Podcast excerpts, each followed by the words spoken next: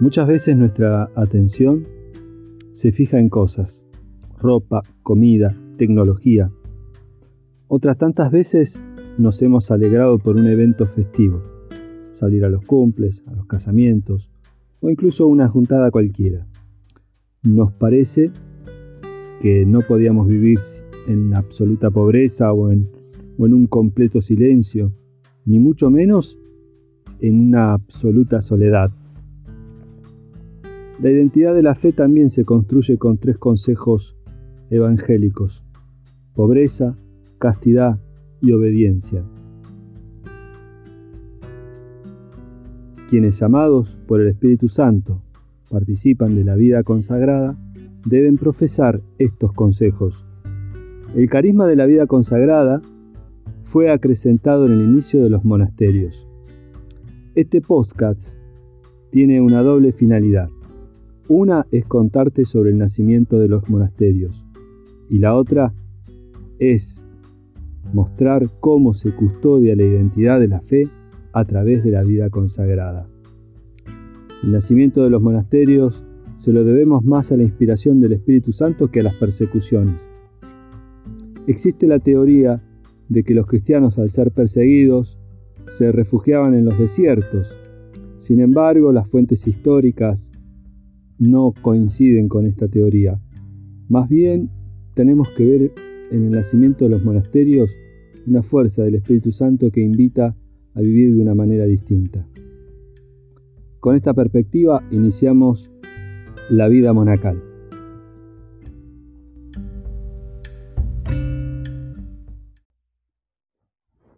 En la primera carta que escribe San Pablo a los Corintios, en el capítulo 12, de los versículos 4 al 11 leemos lo siguiente. Ciertamente hay diversidad de dones, pero todos proceden del mismo Espíritu. Hay diversidad de ministerios, pero un solo Señor. Hay diversidad de actividades, pero es el mismo Dios el que realiza todo en todos. En cada uno el Espíritu se manifiesta para el bien común. El Espíritu da a uno la sabiduría para hablar, a otro la ciencia para enseñar según el mismo Espíritu. A otro la fe, también el mismo Espíritu. A éste se le da el don de curar, siempre en ese único Espíritu. A aquel el don de hacer milagros, a uno el don de profecía, a otro el don de juzgar sobre el valor de los dones del Espíritu, a este el don de lenguas, a aquel el don de interpretarlas. Pero en todo esto es el mismo y único Espíritu el que actúa distribuyendo sus dones a cada uno en particular como Él quiere. Frutos de la inspiración del Espíritu Santo son los monjes o los anacoretas, o también llamados los cenobitas. En podcasts anteriores habíamos tratado el tema de las persecuciones a los cristianos y las herejías. Te recuerdo que habíamos conversado sobre la herejía arriana. Básicamente se trata de la negación de Jesús como Dios. Los teólogos convocados en los concilios de Nicea y Constantinopla pusieron las bases fundamentales para explicar la fe católica y apostólica. El contexto histórico de nuestra temática no dista mucho del periodo de los concilios. De hecho, es contemporáneo. Concretamente, nos referimos a dos iniciadores del monaquismo, San Antonio Abad y San Pacomio. La información que te traigo la he extraído de dos fuentes, la historia de la iglesia de Ludwig Hertling y la Enciclopedia Católica en el volumen 1, publicada en la Agencia Católica de Información, asiprensa.com.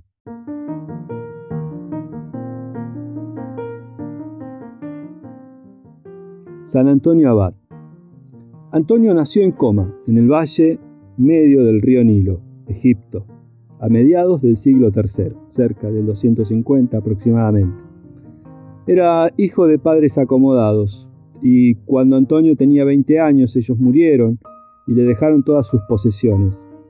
Él tenía deseo de imitar la vida de los apóstoles y de los cristianos primitivos, y un día, al oír en la iglesia las palabras del Evangelio, si quieres ser perfecto, ve y vende lo que tienes, las recibió como dichas a él, dispuso de todos sus bienes y propiedades y se dedicó exclusivamente a ejercicios religiosos.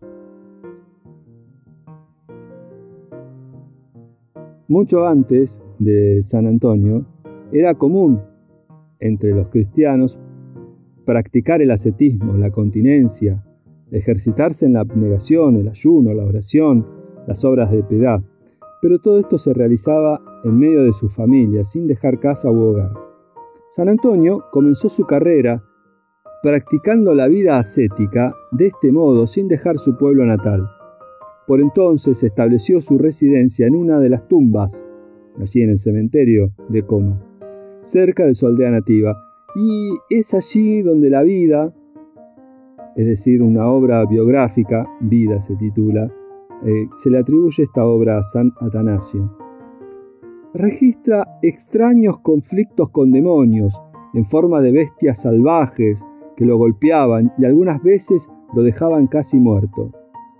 Según se reporta, Antonio afirmaba a quienes eh, se admiraban de su vida allí en medio de las tumbas, y él decía, Solo contra los miedosos los demonios conjuran fantasmas. Ustedes ahora hagan la señal de la cruz y vuélvanse a su casa sin temor. Déjenlos que se enloquezcan ellos mismos.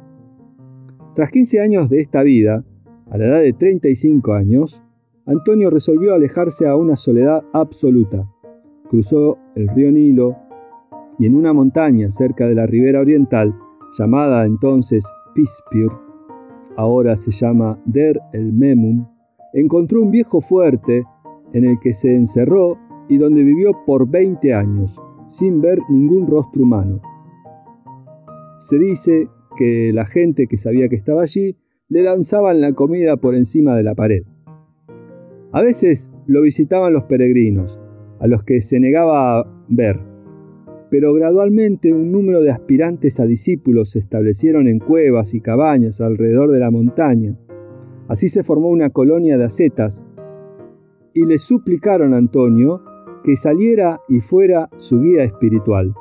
Al fin, cerca del año 305, cedió y salió de su retiro, y para sorpresa de todos estaba tal como había entrado, no demacrado, sino vigoroso de mente y cuerpo. Durante cinco o seis años se dedicó a la instrucción y organización del gran cuerpo de monjes que se habían aglomerado en su alrededor, pero una vez más se retiró al desierto interior que se extiende entre el Nilo y el Mar Rojo, cerca de la, de la orilla, y fijó su morada sobre una montaña donde todavía se eleva el monasterio que lleva su nombre, Der Mar Antonios. Aquí pasó los últimos 40 años de su vida, en reclusión. No tan estricta como en Pispir, pues recibía generosamente sus visitantes y acostumbraba frecuentemente cruzar el desierto hacia Pispir. Dice San Atanasio en esta obra que San Antonio viajó dos veces a Alejandría, una después que, salió del fuerte de Pispir para fortalecer a los mártires cristianos en la persecución del año 311, y una vez al final de su vida para predicar contra los arrianos. La vida, esta obra de San Atanasio, dice que murió a la edad de 105 años y San Jerónimo, otro santo contemporáneo, sitúa su muerte en los años 356 o 357. Toda su cronología se basa en la hipótesis de que esta fecha y las cifras de la obra Vida son correctas. Complacido, complaciendo su propia petición, los dos discípulos que lo enterraron mantuvieron en secreto el lugar de su tumba para que su cuerpo no se convirtiese en objeto de reverencia. Entre sus enseñanzas encontramos algunas de las siguientes, eh, entre sus enseñanzas hemos rescatado tres, muy breves, quiero compartir con ustedes. San, Antonio solía decir, las energías del alma aumentan cuanto más débiles son los deseos del cuerpo y citaba el párrafo bíblico que dice, Cuando más débil soy, más fuerte me siento. Segunda epístola de Corintios capítulo 12 versículo 10. Dice también San Atanasio, en un momento terrible de acoso por parte de los demonios, les decía así, si es que pueden, si es que han recibido el poder sobre mí, no se demoren, vengan al ataque. Y si nada pueden, ¿para qué esforzarse tanto sin ningún fin?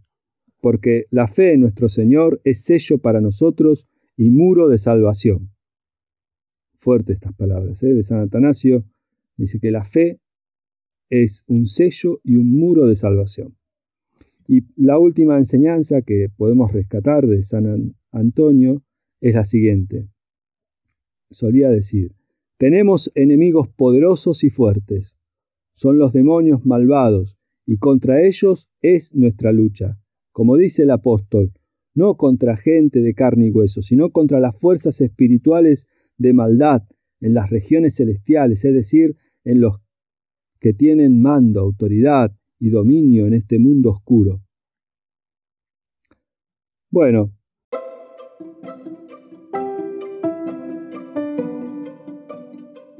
aquí algunas eh, pequeñas ideas sobre el San Antonio, este iniciador de la vida monacal, y podemos aproximar una primera conclusión.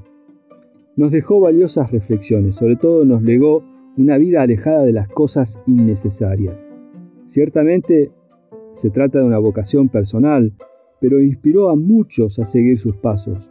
Marcó una forma de vivir la fe en Cristo con todo el cuerpo, con toda la mente, con las fuerzas provenientes del Espíritu Santo. San Antonio no fue un gran organizador de monjes, como sí su contemporáneo más joven, San Pacomio, de quien hablaremos a continuación. Aún así, es muy evidente que desde mediados del siglo IV, a través de Egipto, en otras partes y entre los monjes de Pacomio mismo, se consideraba a San Antonio como el fundador y padre del monacato cristiano. Muy bien.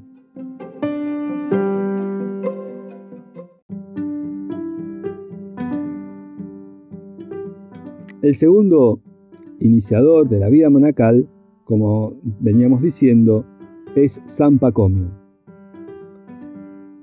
Cuando en el año 313 Constantino estaba en guerra con Magencio, Pacomio, todavía un pagano, fue reclutado por la fuerza junto con un número de otros jóvenes y puesto a bordo de un buque para ser llevado por el Nilo hasta Alejandría.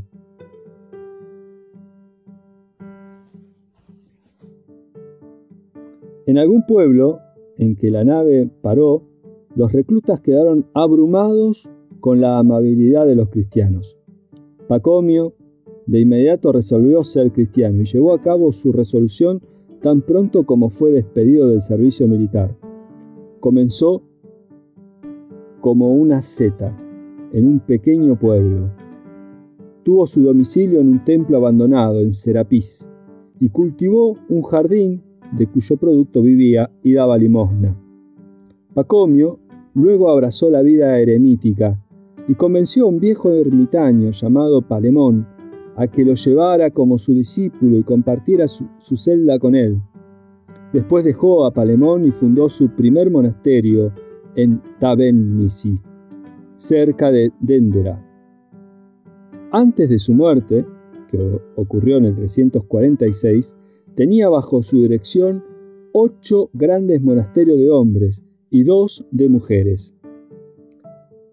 Desde un punto de vista secular, un monasterio pacomiano era una comunidad industrial en la que se practicaba casi todo tipo de comercio. Esto, por supuesto, conllevaba mucha compra y venta, de modo que los monjes tenían naves propias en el Nilo que transportan sus productos agrícolas y bienes manufacturados al mercado y traían lo que requerían los monasterios. Desde el punto de vista espiritual, el monje pacomiano era un ser religioso que vivía bajo una regla más severa que la de los trapenses, incluso cuando se toma en cuenta las diferencias en clima y raza. Un monasterio pacomiano era un conjunto de edificios rodeados por una muralla. Los monjes eran distribuidos en casas y cada casa contenía alrededor de 40 monjes. Tres o cuatro casas constituían una tribu. Podía haber de 30 a 40 casas en un monasterio. Había un abad sobre cada monasterio y prebostes con funcionarios subordinados sobre cada casa. Los monjes eran divididos en casas de acuerdo con el trabajo que desempeñaban. Así podía haber una casa para los carpinteros, una casa para los agricultores y así sucesivamente.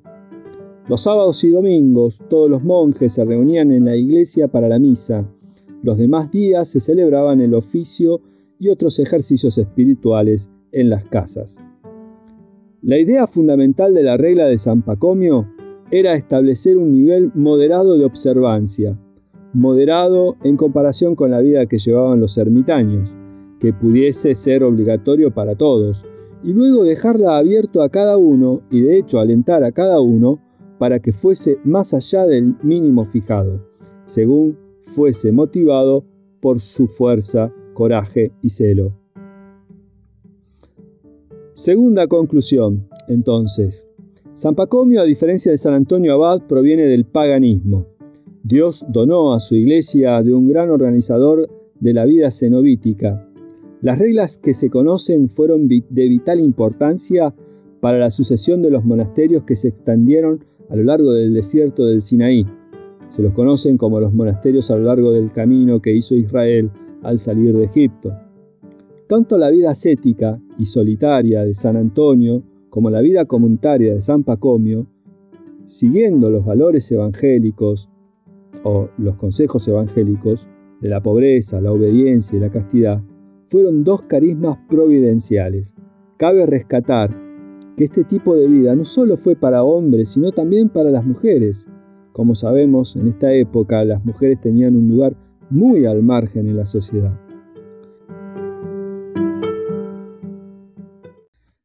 Por lo tanto, tanto San Pacomio como San, San Antonio, sin saberlo, dieron a la iglesia una forma de vida que tuvo un rol fundamental en la iglesia de la Edad Media, fortaleció la fe en tiempos de grandes crisis, inclusive significó en tiempos muy violentos un refugio cultural, económico y espiritual.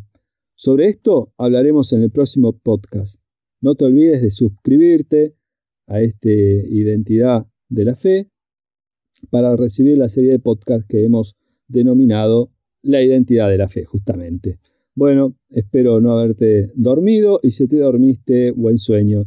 Nos vemos en el próximo encuentro.